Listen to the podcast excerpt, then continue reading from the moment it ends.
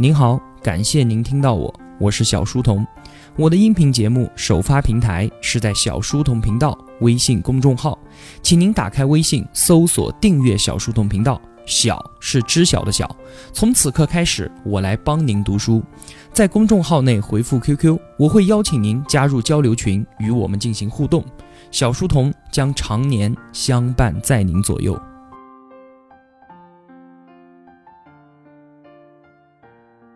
在上期节目里啊，我们说了，我们人类的老祖宗们在过去呢，一直受着三大问题的困扰，终究没有办法解决它们，那就是瘟疫、饥荒还有战争，甚至说他们都已经放弃抵抗了，认为呢这三座大山是和我们人类啊伴随而生的，是造物主呢对于我们人类顶层设计的结果，我们除了能够向上帝祈祷保佑之外，没有别的任何办法。但是啊。就在过去的几百年间，特别是上个世纪，困扰了我们人类生生世世的问题已经被我们给拿下了。最起码，如果说是现在再发生类似的问题，我们不会把它归结到上帝的头上，不会觉得说这是造物主的戏弄。现在的我们会迎难而上，直面挑战，而且啊，人类已经有能力把这些问题解决得更好。我们呢，也都在期待着饥荒、瘟疫和战争从地球上彻底被清除掉的时刻。上期节目结尾的时候啊，我说，历史它是从来都不会允许真空的存在的。那么，既然这三大问题已经得到了解决，我们人类必然要把注意力转移到新的议题上面去。那么，代替饥荒、瘟疫和战争成为我们人类所要面对的头号问题的事件，又是什么呢？赫拉利给我们揭示的答案三个：克服死亡、永久的幸福和直接成神。这三个议题啊，都听起来蛮悬的。我们就来一个一个的拆解。首先，死亡的末日，也就是克服死亡的问题。我相信啊，在听节目的你也肯定不止一个时刻幻想过自己可以永远的生活在这个美丽的世界上，那会有多么的好啊！我说的没错吧？之前呢，我做过一期彩蛋节目，探讨的就是关于死亡和意义的问题。结论是啊，我们活着的意义就是源于生命的有限性，就是因为我们所有人都是这趟人生旅程的乘客，我们都知道在未来的某一个时间点上必然要下车，要结束这一段旅程，所以呢，我们才会珍惜沿途所看到的一切风景。当时啊，就在这期节目的后面，有一位同学给我留言，他说：“人生的意义源于生命的有限，这是基于我们现在每个人终有一死这个维度上进行的思考。而当我们的生命真的可以无限的时候，我们就已经跨越到了更高的维度上面，根本就犯不上再做这种无聊的纠结了。”我想想啊，确实也是。如果有选择，你是更想有着所谓充满意义的八十年的人生呢，还是愿意选择我先永远活下去再说？活下去了，我再去给自己无限的生命寻找新的意义归宿，对吧？反正呢，我是选择后者。我在网上啊搜到一个视频，是赫拉利呢参加一个电视访谈节目，主持人就这个永生的问题啊，他问赫拉利说：“你在书里面讲啊，人类对于生的渴望。”让我们永远都无法接受生命终将消亡这件事情，真的是这样吗？我们为什么会在享受生命的这一刻，还是希望消除死亡呢？真的有那么多人渴望得到永生吗？比方说你，他就说赫拉利哈，说你现在这么有名，你的书被放在了无数家庭的书架上面，你的思想呢，可以说是被传播到了全世界的每一个地方，甚至就连总统奥巴马。都拿起你的书向大家推荐，这些事情啊，对于你来说，难道不比永生更加有意义吗？赫拉利笑笑说啊，现在很多的思想家也好，艺术家也好，或者说电影导演，他们都有非常非常优秀的作品流传于世。你可以去问问他们，说你是不是觉得你的思想、你的艺术，或者是你的作品，可以一直流传下去？对于你个人而言，就是一种极大的意义。这种意义甚至比永生更加重要呢？你得到的回答肯定都是这样的。他们会说，相比于永远活在人们的心中，我更愿意活在自己的家里面。确实是啊，我们对于人生的旅程总有结束的这一天，这个定论啊，就从来没有满意过。所以啊，到了现在，对于死亡的克服，会是二十一世纪我们人类所面临的最最重大的议题。其实啊，我们回头看看历史，主流的意识形态对于死亡这个问题，它是很开放的，甚至是欢迎死亡的。比方说，基督教的天堂，佛教的轮回，他们就说啊，现在在世的人生只不过是我们整个生命的前奏而已。死亡，它是一个伟大并且是神圣的时刻，因为这一刻的到来，才是一个人拥抱他宇宙中真正角色的开始。你可能会觉得这样说非常的愚昧，非常的无知，但是您还真的不用笑。我们中国人信奉唯物主义，摒弃宗教信仰，也就是这么短短几代人的事情。而且在我看来啊，这还真未必是一件好事儿。毕竟像是牛顿，像是爱因斯坦。这些伟大的科学家最后都拥抱了宗教，难道他们也是愚昧和无知吗？还是说这恰恰才是莫大的智慧呢？这个话题啊，争议就太大了，而且和我们现在的主流意识形态不相符，就先不说了，以后有机会再聊吧。那我们现在面对死亡这个问题，信奉的是什么呢？那当然是信奉科学，但是啊，事实上。到目前为止，现代医学并没有能够延长我们人类的自然寿命。我们在过去的一个世纪，的确是把我们的平均寿命呢从四十岁延长到了八十岁。但是这样的成功只是免于让我们早早的挂掉，能够完整享受人生而已。其实就在几百年前，能够活到七八十岁啊，它也并不是什么稀罕的事情。比方说伽利略，他就活到了七十七岁；牛顿呢？活了八十四岁，米开朗基罗活得就更长了，八十八岁。那个时候啊，平均寿命只有四十岁。一个原因是生病得不到有效的治疗，因为那个时候没有抗生素这类的药物。另一个原因呢，就是婴儿的死亡率实在是太高了，所以把平均年龄给拉低了。那么今天我们平均寿命八十岁，只不过是没有早死而已，不是生物的自然寿命被现代医学给延长了。而赫拉利在《未来简史》中所说的克服死亡，要解决的就是这个问题，就是延长我们生命极限的问题。死亡对于现在的我们来说啊，它只不过是一堆复杂的技术问题。你说你死了，总有个死亡原因吧？心脏不跳了，肝脏硬化了，癌细胞在肺里面扩散了，或者说是脂肪把血管给堵塞了。那既然是技术问题，我们一个一个的找到技术上的解决办法，那不就可以了吗？你心脏不跳了，肝脏硬化了，我给你换一个行不行呢？癌细胞扩散了，血管堵塞了，我给你来一点纳米机器人，让它跑到你的身体里面，把这些坏的东西给你清除掉，这样行不行呢？如果说你的整个身体都不行了，那我把你的大脑拿出来，换到一个人造的身体里面，甚至说你连大脑都坏掉了，那好，我把你的记忆给提取出来，放到一台电脑里面，这样行不行呢？总之。只要是技术问题，就一定有技术的解决方案存在，只是我们现在啊还没有找到罢了。谷歌呢，在二零一三年的时候啊，成立了一家公司，叫做 Calico，专门就干这件事儿，就像解决网络搜索一样的来解决死亡的问题。这家公司的负责人他在二零一五年的时候啊，高调的说：“如果说今天有人问我人能不能够活到五百岁，我的答案是肯定的。”与死亡的这一场竞赛，我们不是要领先几个比分，而是要拿下整场比赛。这样豪言壮语的背后啊，那可是 Google 数十亿美元的风险投资。所以说啊，不要给我整那些没用的，说什么死神来了，说什么黑白无常来索命之类的。现在就算是牧师生病了，他也会到医院去问大夫，说我的身体哪里出了问题，而不是说我感觉到有死神跟着我。我们不要去什么天堂，我们不要什么轮回，我们就要在现在的地球上建立一个天堂出来，就是这样的。不过赫拉利呢，也并没有净说这些大话哈。他说啊，现在就考虑永远不死，可能还为时过早。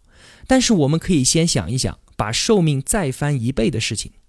之前用了一百年，四十岁翻到了八十岁，那我们这个世纪能不能再翻一番，翻到一百五十岁呢？就目前的技术手段来说啊，非常的可能。为什么？刚才谷歌的做法已经很能说明问题了。现在的投资前沿最热的不仅仅只有互联网、大数据、人工智能，还有非常大的一部分是在投资生物科技。科技突破其实就是基于两点，一个呢就是有大量的科学家往里面砸时间，另一个呢就是有足够的资本投入，就是砸钱。而现在这两点已经完全的具备了，所以说，在我们的有生之年能够活到一百五十岁，在赫拉利看来，希望大大的有啊。那我们生命再翻一翻，会带来什么样的结果呢？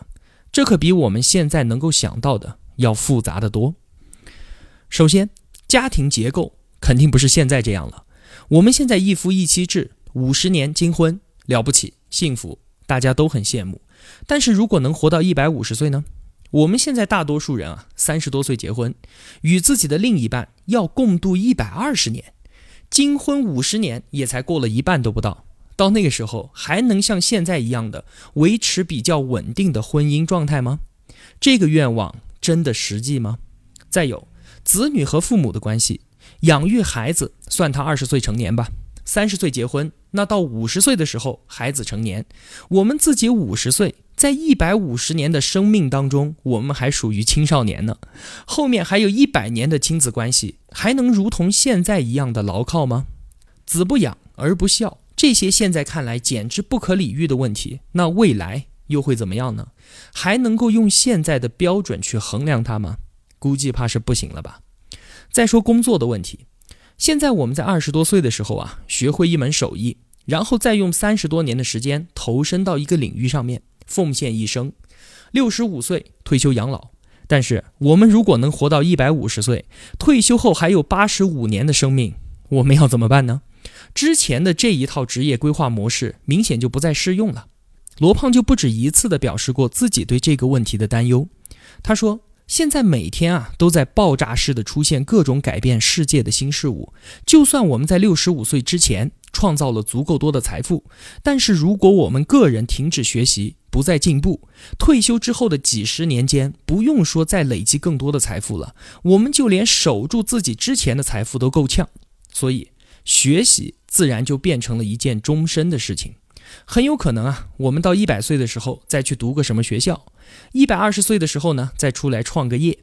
人生只投入一份事业，掌握一门手艺，只干一份工作，单一线性的职业规划，放在现在来说都已经不可能了。更不用说我们能够活到一百五十岁的时候了。那么，面对超过一百年的工作生涯，我们要怎么才能保证自己不被社会淘汰呢？还有，在政治领域啊，就更有意思了。我们可以想想看，普京如果还要继续在位九十年，会是什么样子呢？还可以想想，如果人本来就可以活到一百五十岁，那么现在执掌莫斯科的是一百三十九岁的斯大林，老当益壮嘛。我们敬爱的毛主席呢，也才一百二十四岁，年富力强。英国的伊丽莎白女王，那简直就是一位青春少女啊。那她的儿子查尔斯王子想要继位的话，需要等到二零七六年。这些啊，都说太远了。想近一点的，你的公司上司现在他可能四十多岁，那么还有一百年的时间，他才会让出他的位置。如果按照我们现在的意识版本来思考这些事情的话，还真是蛮绝望的哈，所以啊，其实每一次重大的科学进步，它所带来的都是对原有理论体系的巨大冲击。结果终究如何呢？赫拉利在书里面他没有说清楚，我也知道他不可能说得清楚。但是能够延长我们人类的寿命，哪怕就是几年，甚至是几天，对于我们来说也是一个天大的好消息，不是吗？那好。这就是第一个议题，死亡的末日。第二个议题呢，是追求永恒的幸福和快乐。关于这个话题啊，我在解读《人类简史》的时候，专门用了两期节目进行了详细的讨论。如果说您现在是在微信公众号上面收听这期节目的话，我把链接放在了本期图文的最下面。如果您是在音频平台收听节目的话，你可以到小书童频道微信公众号上。或者是就在平台的专辑里面找到解读《人类简史》的第十三期和第十四期节目，喜马拉雅专辑里面的编号是四幺三和四幺四，标题呢是不断的追寻，上下两期。我建议您去听一下这两期节目，对于幸福和快乐的探讨非常非常的详尽。那么，在未来简史中，赫拉利告诉我们，想要永恒的幸福和快乐，这可一点都不比永生来的简单。如果说现在立即马上就要给我们一个解决方案的话，答案就是直接嗑药。是的，为什么会有这样的结论呢？我简单的说一下哈。随着人类的文明发展，我们的物质生活不断的进步，今天我们能够享受到的和所拥有的，相比于我们的前人，那绝对是多得多得多。但是我们个人的幸福快乐的程度也随之增长了吗？赫拉利说啊，在石器时代，我们人类平均每天获取四千卡路里的热量。这些热量呢，除了食物之外，还包括准备工具、衣服，甚至是艺术它所需要的能量。而今天呢，美国人平均每天使用二十二点八万卡路里的热量，除了填饱他们的胃，还有他们的汽车、计算机、冰箱和电视所消耗的。这么看来，美国人平均使用的能量足足是石器时代采集狩猎者的六十倍。但是，美国人真的比以前快乐六十倍吗？这种美好的想法，怕只是我们的一厢情愿吧。举个例子，比如说我们现在每天习惯洗澡换衣服，那么对比中世纪的时候，那个时候的人可是好几个月都不洗一次澡的，换衣服什么的就更不用说了。我们光是想想那样的生活，就觉得臭的要命。但是人家中世纪的人可一点都不介意啊，这种长时间不洗澡不换衣服，他们早就已经习惯了，而且他们觉得经常洗澡。反而对身体是有害的，所以啊，并不是因为太穷而无法承受换衣服的负担，是压根儿就没有这方面的需求。对于这件事情来说，他们本来就是满足的。那我们在主观上面也并不见得比他们更加幸福吧？你可能会说啊，洗澡这个东西也太片面了吧？我们现在就算没有衣食无忧，但是吃口饱饭，在家里面睡个安稳觉是没有问题的吧？难道我们不比那些饥肠辘辘、不比那些上无片瓦遮身的古人感受到更多的幸福吗？其实啊，就算我们已经克服了这许许多多昨日的苦难，但是如果我们还想继续获得快乐的话，这可比消除这些苦难要困难的多得多。对于一个饥肠辘辘的人来说，一块面包就能够让他感觉非常的快乐。那一块面包能够让你如此快乐吗？再有。如果是一个衣食无忧、物质丰裕，但是百无聊赖的现代工程师，我们又要怎么样让他能够感受到这般的快乐呢？赫拉利说啊，从一九五零年到两千年，美国的 GDP 从两万亿美元增长到了十二万亿，人均的实际收入增加了一倍。新发明的避孕套让性爱变得前所未有的无拘无束，便宜的汽车、冰箱、空调、洗衣机、电视、计算机如潮水般的涌来，我们人类的日常生活彻底的变了样。但是呢，根据研究显示，美国人他在二十世纪九十年代的主观幸福感和五十年前二十世纪五十年代的调查结果，居然是基本一样的。所以啊。我们感觉说幸福和快乐似乎是有一个神秘的天花板的，无论我们取得了什么样前所未有的成就，幸福感它都不会同步的不断提升。原因呢是这个天花板啊，它拥有两根巨大的支柱，一个是心理层面的，另一个是我们生物层面的。怎么说呢？首先是心理层面，就是快乐幸福与否。完全取决于个人的主观预期和客观条件之间是否相符。怎么理解呢？如果说你的预期是每个月拿到两千块钱，那么你拿到三千块钱的时候，你就会很开心。那如果你的预期是一个月拿到十万，这个时候就算你已经拿到九万块钱了，你还是会不开心。再有更进一步来说，就算这个月你真的拿到十万而满足了。你的欲望也会马上的膨胀，下个月你可能要拿到二十万，甚至是拿到更多，你才会感到巨大的满足。所以，无论我们得到的再多，我们还是永远不会感到真正的快乐的。这个是心理层面的。那么，生物层面的支柱又是什么呢？就是说啊，决定我们个人的幸福感和期望值的，根本就不是什么我们现在表面上看到的这些经济社会或者是政治因素。不是升职加薪、迎娶白富美、走上人生巅峰，这些呢都是表象。究其根本，幸福快乐是由我们身体内的生物化学系统所决定的。而我们的生物化学系统最底层的代码编写，压根儿就不是为了让我们幸福和快乐的，而是要让我们生存和繁衍的。这话怎么说呢？比方说，有利于我们生存和繁衍的行为，那么我们的生物化学系统就会给我们自己短暂的快乐以资鼓励。我们努力去寻找食物，追求伴侣。享受进食的愉悦和性爱的高潮，但是这些奖励啊，它又是转瞬即逝的。这是为了让我们去寻找更多的食物和伴侣。你想啊，如果有这么一个人，他吃了一块牛肉，或者是进行了一次性爱，从此就可以获得永不消退的愉悦感，那会怎么样呢？那他就根本不会去寻找更多的食物和更多的伴侣。所以啊，即便几万年前真的出现了这么一个人，他的基因。那也是传不下去的，就是这么的简单。所以说啊，我们人类啊是来到这个世界上受苦的，而不是来享乐的，就是这个道理了。那么赫拉利现在能够给出的答案，就是直接用生物化学的方式来追求幸福和快乐。那现在能做的是什么？不就是嗑药吗？但是啊，这肯定不是解决问题的办法。很好理解。因为药物泛滥使用，所有人都会变成之前说的那个吃了一块牛肉就能幸福一辈子的人，这将置我们全人类于死地呀！大部分人需要凭借用功学习、努力工作，或者是养家糊口，才能够得到快乐；而另一些人呢，只要吃一颗药丸就能够轻松的得到，这对于整个社会和经济秩序啊，都是致命的威胁。所以说，全世界才会坚持对毒品发动一场血腥但是却无望的战争。国家希望控制生物化学手段，追求幸福和快乐，定出好和坏的标准。这里的原则是非常清楚的：如果有利于政治的稳定、社会的秩序和经济的增长，那就不但允许，而且还大力的支持。比方说，让那些多动的学龄儿童啊，能够平静下来。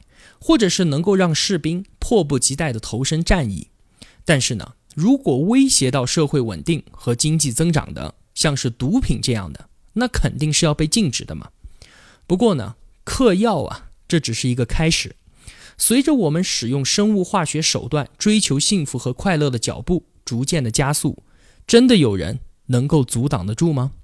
比方说啊，现在实验室里面的科学家就已经在想其他的办法了。像是将电流刺激直接送到某个大脑的特定部位，或者是用基因工程呢控制我们人类身体的蓝图，这就涉及到要重新打造我们人类的问题了。不过啊，不论确切的方法是什么，想要通过生物化学的方式来得到幸福和快乐，它并不那么容易，因为这其实改变了我们生命最底层的模式。不过呢，话又说回来了。战胜饥荒、瘟疫和战争，在几百年前看来也是如此的艰难，不是吗？好了，那么时间关系，今天我们就先说人类新议题中的前两个：死亡的末日和追求永恒的幸福。至于第三个议题——直接成神和未来简史第一部分里面的其他精彩内容，我会在下一期节目和您一次说完。后面呢，我会更新一期彩蛋。有件事情啊，其实一直想说，就正好趁着未来简史说到相关内容的这个机会，也算是进行一个拓展阅读吧。说一个特别特别宏大的问题，就是你有没有想过啊？生命这个东西，对于个人而言，那绝对是最最重要的。但是当我们把自己这个生命样本放入到历史的时间长河当中，或者是站在宇宙的高度再来看它的时候，我们变得如同尘埃一般的渺小，耗尽此生创造自己看来无比辉煌的成就，似乎也不再有什么意义。那么，我们的生命对于历史，对于这浩瀚广袤的空间来讲，到底意义何在呢？还是说，我们的生命本身它就是没有意义的？如果你觉得这样的探讨蛮有意思的话，我们下期彩蛋见。今天的节目就是这样了。如果我对您有帮助的话，还是希望您能动一动手指，帮助一下我。几块钱的打赏对您来说无足轻重，但是用金钱的投票对于我个人而言却是极其的重要。一个人能够走多远，关键在于和谁同行。我是小书童，我们相约在小书童频道，不见不散。